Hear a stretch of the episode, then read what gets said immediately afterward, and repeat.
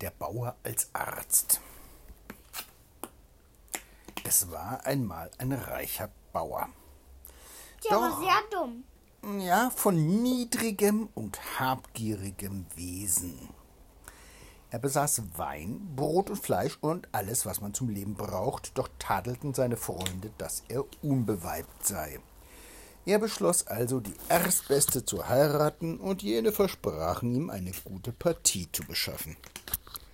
Er lebte in diesem Land ein Ritter, ein alter verwitweter Mann, der hatte eine schöne Tochter, die aber ihrer Armut wegen niemanden fand, der um ihre Hand gebeten hätte.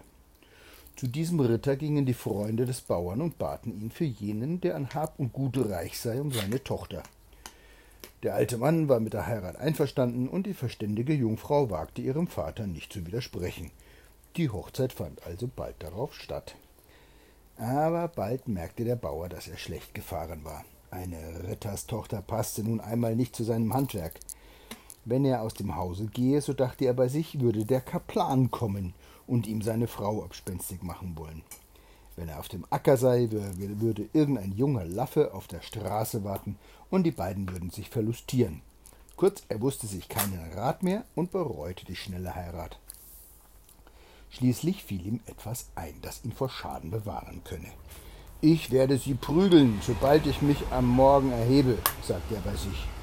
Dann wird sie den ganzen Tag weinen, aber das stört mich nicht, weil ich an meine Arbeit gehe.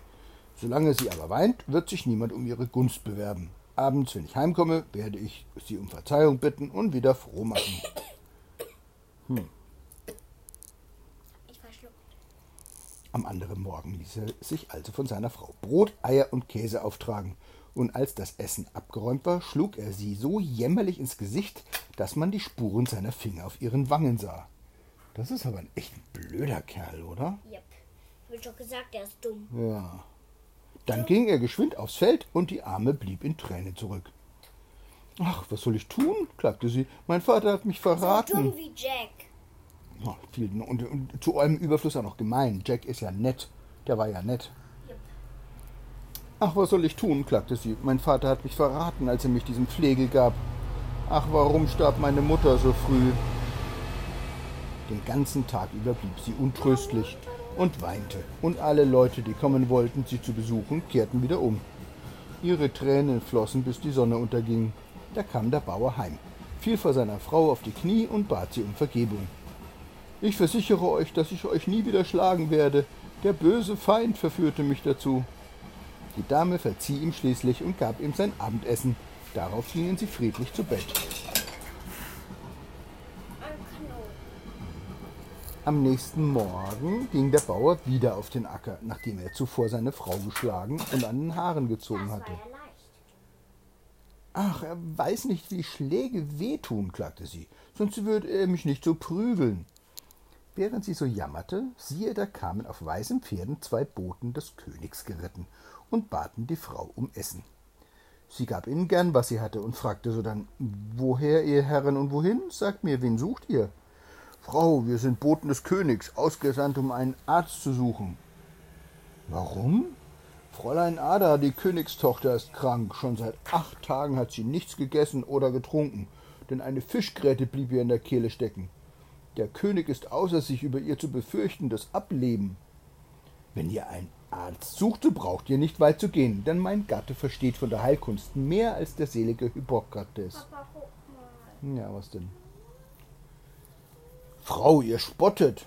Durchaus nicht, aber es ist seine Gewohnheit, dass er nichts tut, wenn man ihn nicht sofort durchbläut. Die Boten spornten ihre Rosse und suchten den Bauer auf.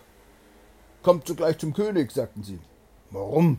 Um eure Kunst auszuüben. Es gibt auf der weiten Erde keinen so guten Arzt wie ihr seid, und wir kommen weit her, euch zu suchen. Als der Bauer diese Worte vernahm, zweifelte er am Verstand dieser Leute und stammelte, er verstehe davon nicht das Geringste. Worauf warten wir noch? sagte der eine Bote zum anderen. Du hast gehört, dass er geprügelt sein will, ehe er seine Kunst ausübt. Der eine schlug ihn also ins Gesicht und der andere mit einem dicken Stock über den Rücken. Sie taten ihm allen möglichen Schimpf an und schleppten ihn dann vor den König. Ah, jetzt weiß er, wie das Habt ihr nichts gefunden? fragte dieser. Doch, Herr, sprachen beide zugleich, und der Bauer zitterte vor Angst. Sie erzählten dem König die guten Eigenschaften, die der Bauer habe, doch sei er sehr eigensinnig und täte nichts, um was man ihn bitte, außer man schlüge ihn zuvor. Meister, sagte der König zu unserem Helden, ich werde meine Tochter holen lassen, damit du an ihr deine Kunst ausübst, deren sie dringend bedarf. Der Bauer bat um Gnade. Herr, beim wahren Gott, ich verstehe nichts von der Heilkunst. Das wundert mich, sprach der König. Prügelt ihn! Die Diener sprangen auf den Armen zu und erfüllten mit Wollust den Befehl ihres Herrn. Als der Bauer die Schläge spürte, winselte er. Ich will sie augenblicklich heilen. Die bleiche Jungfrau wurde in den Saal geführt, und der Bauer dachte nach, wie er es anstellen solle, sie zu kurieren, denn er wusste wohl, dass man ihn töten würde, wenn ihm die Heilung nicht gelänge. Also sprach er zum König Macht mir ein Feuer von einem, an einem abgelegenen Ort, dann sollt ihr sehen, was ich tue, und wenn es Gott gefällt, werde ich sie heilen. Der König ließ sogleich ein Feuer anzünden, und die Jungfrau setzte sich neben die Glut auf einen Sessel. Der Bauer aber setzte sich auf den Boden neben die Flammen, zog sich nackt aus und begann mit seinen langen Nägeln allerorts seine lederne Haut zu kratzen. Dabei fuchtelte er so spaßig mit seinen dürren Armen herum und verzog so drollig sein Gesicht, dass die Prinzessin lachen musste, so dass ihr die Gräte aus dem Mund flog. Der Bauer zog sich sogleich wieder an, ergriff die Gräte und zeigte sie dem König. Herr, mit Gottes Hilfe habe ich eure Tochter geheilt. Seht hier die Grete. Der König freute sich gewaltig darüber und sprach Du bist mir über alles wertvoll. Du sollst Gold und Kleider haben. Danke, Herr, davon will ich nichts, ich will nur schleunigst heim. Das sollst du nicht, du sollst mein Leibmedikus werden. Gnade, Herr, in meinem Hause war kein Brot, als ich heute früh fortging. Ich muss Mehl zur Mühle bringen. Der König rief zwei Burschen. Haut ihn, damit er bleibt. Als der Bauer die Schläge an Armen, Beinen und Schultern fühlte, bettelte er zum Erbarmen. Ich bleibe ja schon, lasst mich nur in Frieden. Der Bauer musste halt am Hofe bleiben, wurde geschoren und rasiert und bekam ein Scharlachgewand. Was ist ein Scharlach? Ein Scharlach ist eigentlich eine Farbe. Das ist so, ein, so ähnlich wie deine flauschige Jacke, so ein Violett, so ein Lila, so ein dunkles Lila. Zur Genesung der Tochter veranstaltete der König ein großes Fest, zu welchem alle Kranken des Landes erschienen. Jeder erzählte von seinen Leiden, und der König rief den Bauer Meister, höre, nimm dich dieser Leute an und heile sie mir. Gnade, Herr, es sind ihrer zu viele, ich kann sie nicht alle auf einmal heilen. Der König winkte den zwei Burschen, welche sogleich ihre Stöcke ergriffen, denn sie wussten schon, was sie sollten. Als der Bauer sie kommen sah, zitterte er. Gnade, ich werde sie unverzüglich heilen. Der Bauer ließ wieder Brennholz bringen und ein großes Feuer im Saal entzünden. Um den Brand versammelte er die Kranken und sprach zum König Herr, ihr geht hinunter und ebenso alle, denen nichts fehlt. Nachdem der König mit seinem Gefolge den Saal verlassen hatte, sprach der Bauer zu den Kranken Bei Gott, ihr Herren, es ist eine große Kunst, euch alle zu heilen. Ich werde nun denjenigen von euch, der am ärgsten krank ist, aussuchen und in diesem Feuer zu Asche verbrennen. Davon werden alle anderen Kranken Nutzen haben, denn wer von seiner Asche genießt, wird auf der Stelle gesund. Da schaute der eine den anderen an, und es gab keine Buckligen und keinen Wassersüchtigen, der zugegeben hätte, er habe die schlimmere Krankheit. Der Bauer sagte zum ersten Besten ich sehe, dass du sehr schwach bist. Zweifellos bist du der kränkste von allen.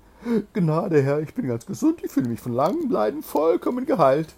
Dann geht hinunter, und was suchst du hier noch? Der nahm die Türe in die Hand und verschwand. Bist du geheilt? fragte ihn der König. Ja, Herr, Gott sei Dank und dank eurem Meister bin ich so gesund wie ein roter Apfel am Baum. Was soll ich weiter erzählen?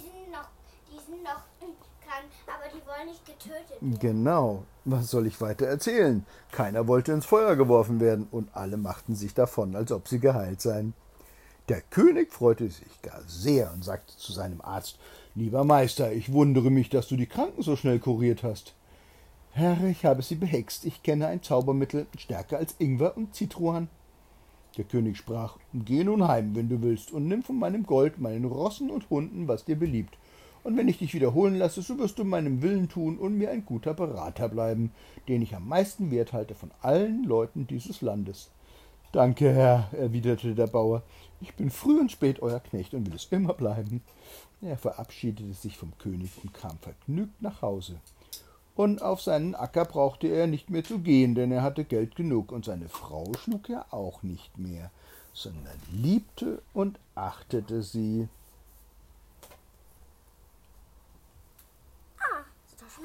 Ah, ist